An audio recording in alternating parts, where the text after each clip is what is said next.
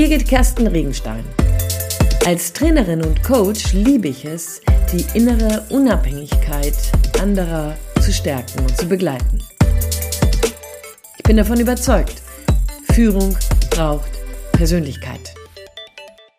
Wie schön, dass du wieder dabei bist. Ich freue mich darauf, mit dir in den kommenden Minuten über einen Megatrend ähm, nachzudenken. Denn ähm, es gibt insgesamt zwölf Megatrends, die in Zukunftsinstituten analysiert werden. Und ähm, dabei haben mehrere wesentliche Veränderungen durch die Corona-Pandemie erlebt und natürlich einen Impact auf dich in deiner Persönlichkeit, aber auch auf dich in deiner Führungsverantwortung. Also ich möchte gerne jetzt gleich einen, einen Megatrend mit dir mal näher beleuchten und in den kommenden Podcast noch zwei weitere Megatrends beleuchten und dabei zu gucken, was hat das mit dir und deiner Führungsaufgabe ähm, zu tun? Was hat das mit dir und deiner Persönlichkeitsentwicklung zu tun? Als erstes möchte ich gerne mit dir über den Megatrend, den sogenannten Megatrend Wissenskultur sprechen. Ich habe eben schon gesagt, es gibt ungefähr zwölf. In unterschiedlichen Zukunftsinstituten werden die ähm, analysiert und auch in der Tiefe hinein austariert. Es gibt sogar so einen, einen Megatrend-Landkarte, auf der die verschiedenen Megatrends zusammen verbunden werden und in, in, in Stell ähm, Schnittstellen äh, miteinander in Verbindung gebracht werden. Wenn du magst, kannst du dir da die Links in der Show Notes mal anschauen. Da gibt es einige Dinge, die sicherlich super spannend sind, wenn man die gerne weiter verfolgen möchte. Wissenskultur bedeutet als Megatrend, dass sich bei uns in unserer heutigen westlichen Gesellschaft, also nicht nur Deutschland, sondern in der westlichen Gesellschaft ganz viel dazu getan hat. Na klar, ja, du musst einfach nur in dein Handy gucken, ähm, gehst auf Google, googelst als Wort sogar, ne, als Verb, um sich Wissen zu generieren. Man fragt heute nicht mehr, ja, ich weiß, wo es ist, sondern ich weiß, wie ich, wie ich es google. Ähm, also von daher ist hier ein, scheinbar ein riesen, riesen Zugang zu unwahrscheinlich viel Informationen. Das wirst du sowohl persönlich wissen, für dich und deine Persönlichkeit. Es gibt unheimlich, unglaublich viele Bücher, die du sowohl online als aber auch ganz analog, ja tatsächlich, es gibt auch noch Bücher, die analog produziert werden. Also da kannst du Wissen generieren. Ich habe mal gehört, es werden pro Tag zigtausend, also wirklich zigtausend Bücher veröffentlicht weltweit. Also mehr, als du jemals in einem Jahr überhaupt lesen kannst. So viel wird an Büchern pro Tag veröffentlicht. Also das schon allein, um einmal eine Idee zu bekommen, was für Wissensangebote wir haben. Das bedeutet natürlich, dass wir auf der einen Seite, weil das Angebot existiert, unwahrscheinlich viel wissen wollen. Und das ist ja, ich finde das auch ein Geschenk.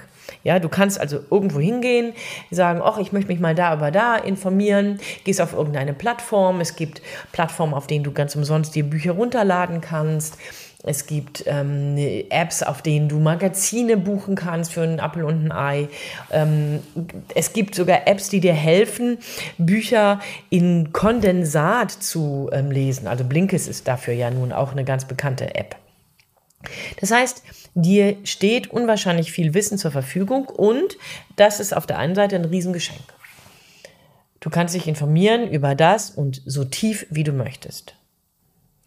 Zeitgleich ist dieses Riesenangebot an Wissen irgendwo ja auch ein ganz schön großer Druck, denn man muss ja auch dann auf einmal mehr wissen. Also du kannst nicht ohne weiteres sagen, was, das habe ich noch gar nicht gelesen oder echt so wichtig und das ist total an dir vorbeigegangen. Also da brauchst du entweder, siehe Persönlichkeit, ein Standing für oder aber es ist dir einfach auch sehr unmöglich gemacht, einfach zu bestimmten Dingen nichts zu wissen.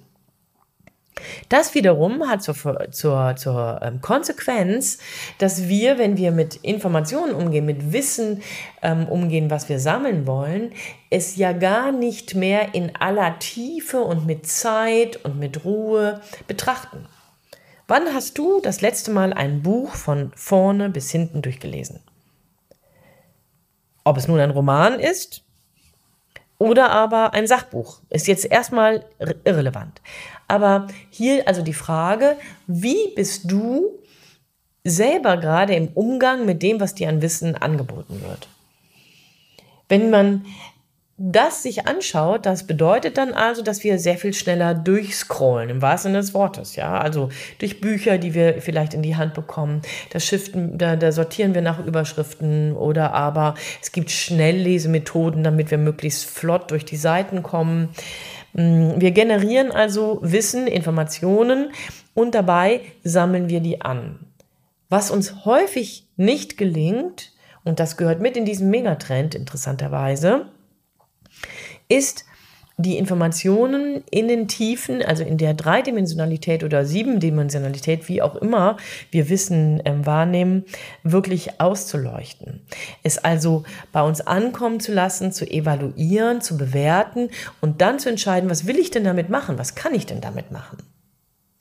Interessant dabei ist tatsächlich, dass wir in diesem Megatrend noch mehrere Unterpunkte finden. Also das, die Wissenskultur als Megatrend hat natürlich einen Seitenarm, nämlich da geht es um das lebenslange Lernen. Das ist jetzt ein Stichwort, manchen mag da vielleicht jetzt auch schon so der, die Nackenhaare hochgehen, weil das ja ein Wort ist, von dem wir unwahrscheinlich viel getrieben werden. Ne? Man muss immer weiter sich bilden und so weiter und so fort. Und es kann auch hier wieder ein Anspruch sein oder aber durch die eigene Neugierde beflügelt werden. Interessant dabei ist, dass es auch hier gerade vor dem Hintergrund, dass es so viele Informationen gibt, so viele Bücher gibt, so viel Wissensnotwendiges scheinbar, Wissenswertes offenbar gibt, ist das lebenslange Lernen mehr und mehr in unseren gesellschaftlichen Veränderungen, unseren historischen globalen Veränderungen mehr und mehr zu einem transformativen Lernen geworden. Das heißt, wir müssen eine neue Kompetenz uns aneignen, nämlich nicht davon ausgehen, dass das, was man mal wusste, ewig Bestand hat, sondern dass das, was ich heute weiß, gegebenenfalls morgen überholt werden kann. Es gibt auf Twitter oder auf YouTube oder ähm, auf den Social Media schon mal Aussagen, vielleicht äh, kennst du jemanden, der hat vor drei Wochen etwas zu Russland und Ukraine gesagt oder aber zu irgendeiner politischen Entscheidung, zu Corona oder was auch immer. Und in drei Wochen später, wenn du dir das dann anhörst, musst du vielleicht sogar schmunzeln, weil sich das so sehr ad absurdum geführt hat, so sehr verändert hat, dass die Aussage vor drei Wochen vielleicht sogar fast unnötig gewesen wäre. Das heißt, so schnell sind Informationen, die sich verändern, so schnell ist das, was wir wissen, in unserer Zeit veränderlich. Das bedeutet, dass wir neben der Tatsache, dass wir Wissen irgendwie managen müssen, auch herausgefordert sind, unser Lernen regelmäßig unseren Krisen, unseren aktuellen, komplexen Zusammenhängen und etwaigen Unsicherheiten, die auf uns zukommen, angemessen anzupassen. Das nennt man transformatives Lernen. Also es hat natürlich ein englisches Wort, ja, transformative learning, aber im Deutschen transformatives Lernen. Das ist eine der meisten oder der größten Skills, die für die Zukunft im Hinblick auf Wissensmanagement wesentlich sind. Und vielleicht ist dir jetzt aufgefallen, ich bin von dem Wort Wissenskultur zu Wissensmanagement drüber geswitcht, weil ich nämlich glaube, dass das genau etwas damit zu tun hat. Du in deiner persönlichen Ausrichtung musst all das, was du wissen musst oder wissen willst oder auch aufgedrängelt bekommst von dem, was du worum du nie gefragt hast und trotzdem es weißt, ähm, musst du managen. Was davon ist gut, was davon ist schlecht. Die Guten ins Kröpfchen, die Schlechten ins Töpfchen. Du musst entscheiden. Und die Frage tatsächlich ist die, kannst du das? Das gehört mit in deine Persönlichkeit und genauso wesentlich ist das eine Führungskompetenz. Wenn du führst, dann musst du all das Wissen generieren, was du brauchst, um dein Team, dein Unternehmen, deine Abteilung voranzubringen, sicherzustellen, dass die Produkte, die Ziele, die Aufgaben umgesetzt werden. Und dabei gilt es eben auch, zu managen, vernünftig zu managen, ausgewogen, die Dinge auch draußen zu lassen. Manchmal ist es auch vielleicht tatsächlich dann gut. Es ist gut, dass ich nichts weiß, zu sagen. Ein weiterer Seitenarm dieser, dieses Megatrends ist die Frage nach dem Spaß, nach der Kreativität, nach der Playfulness, nach der sogenannten. Und bei der Playfulness, da gibt es sofort wieder bei mir einen Sidelink.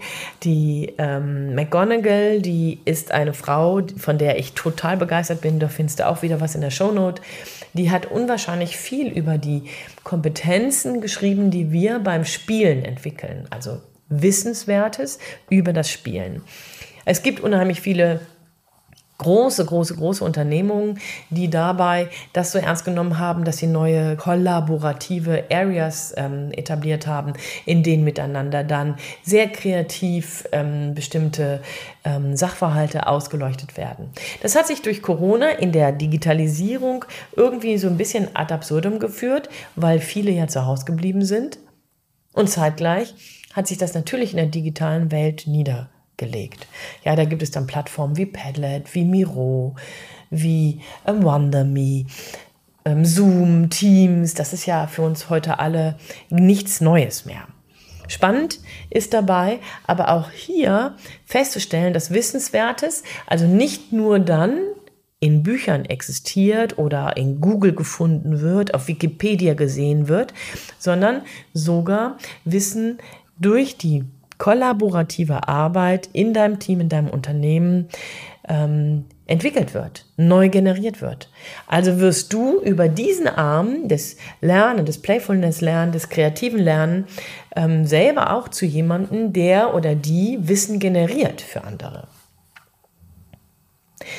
Na, und der dritte Seitenarm ist der, das, was ich eben schon sagte, ähm, dass wir eben nicht nur altes Wissen von anno dazumal bis heute bewahren müssen dürfen können, sondern dass über das das Wissen ein so hoher Stellenwert in der Gesellschaft entstanden ist, dass man auf der einen Seite darüber nachdenken muss, wie kann man den Zugang in diesen Megatrend für alle ermöglichen. Zeitgleich geht es aber auch hier um eine Kompetenz, die dich in deiner Persönlichkeit abruft und die für dich in deiner Führungsverantwortung ganz wesentlich ist, denn du musst ein kritisches Denken entwickeln. Ja, das, was ich vorher eben schon immer mal wieder angeschnitten hat. Es braucht von dir und von mir die Kompetenz, das gute Wissen vom schlechten, in Anführungsstrichen, Wissen abzugrenzen. Jetzt gibt es natürlich nicht schlechtes Wissen, sondern eher die Frage, wie gehst du mit dem, was du weißt, um? Also sind wir hier nicht nur bei dem, du kannst lesen, hurra, und du kannst die Dinge aufnehmen und irgendwie sortieren oder clustern, mega, sondern es geht darum, dass du selbst für dich eine kritische Kompetenz entwickelst, um genauer zu verstehen, was brauchst du überhaupt? Was musst du wissen? Und hier finde ich, hier holt uns so ein bisschen etwas ein, was auch in der Corona-Zeit ganz, ganz spannende Beobachtungen waren, nämlich, dass das, was du bereits weißt, gerne von dir weiter bestätigt wird. Jetzt gehst du nicht hin und sagst, boah, was weiß ich denn und das will ich jetzt bestätigen, deswegen googelst du. Ähm, doch bedauerlicherweise ist es so, dass da, wo du dich in den sozialen Netzwerken verhältst, wo du ähm, Suchmaschinen nutzt, wo du ähm, Bibliothekarsverzeichnisse ähm, ähm, nutzt, da gibt es natürlich den Algorithmus, der sich merkt, was hast du gesucht. Und es wird dir immer mehr das, was du gesucht hast, vorgeschlagen. Manchmal ist das cool, ich hatte jetzt vor kurzem jemanden gehört, der hat so bestimmte Dinge für ihr Haus gesucht und wollte sich informieren, welche Regale sie am besten nutzen kann und so weiter. Und dabei hat der Algorithmus ihr entschieden, ihr bestimmte Regalsysteme regelmäßig vorzustellen. Und dabei hat sie auch wirklich ein mega cooles gefunden, war also erfolgreich. Aber für unsere Wissenskultur und für unsere Idee, kritisch sich damit auseinanderzusetzen, ist das durchaus ein Risiko. Denn das was wir suchen und was uns zunehmend vorgestellt wird, sorgt dafür, dass wir uns mehr und mehr in einer sogenannten Bubble bewegen. Und das nicht nur in unseren sozialen Netzwerken, sondern auch in unserem Wissensareal. Das heißt, wir suchen und finden regelmäßig Facts und Informationen und Hintergründe, die das, wohin ich sowieso schon denke, nur bestätigen. Spannend ist also, wie groß ist deine kritische Kompetenz, um dich mit dem, was du angetragen bekommst, was du liest, so auseinanderzusetzen, um zu sagen, hey, da brauche ich eigentlich auch noch eine Gegenmeinung mal. Da brauche ich eigentlich auch mal irgendjemanden, der das so ganz anders diametral gegen den Strich kämmt, um einen neuen Eindruck zu bekommen. Da, wo du in Führung bist und Verantwortung trägst, ist das durchaus eine spannende Herausforderung. Denn natürlich wirst du damit gegebenenfalls in deinem Team, in deiner Abteilung oder sogar in deinem Unternehmen ähm, nicht ohne weiteres den Mainstream bedienen, wenn du anfängst, dich kritisch mit Wissensangeboten auseinanderzusetzen und klarer auch bestimmte Informationen als falsch oder als oberflächlich oder aber als nicht hintergründig genug deklarierst. An dieser Stelle möchte ich dich dazu ermutigen, nochmal darüber nachzudenken, ob es nicht sinnvoll ist, dir auch unseren Coaching-Kalender zu, ähm, zuzulegen, der dir hilft, tatsächlich in deiner Klarheit nochmal größer und souveräner dich aufzustellen. Den Link dazu findest du unten in der Show Note. Insgesamt bleibt mir so wie immer, du kennst es schon, zu sagen, Führung braucht Persönlichkeit. Und aus diesem Grunde wünsche ich dir viel Freude beim Ausprobieren. Deine Birgit Kersten Regenstein von Teamkompetenz. Einfach stärker machen.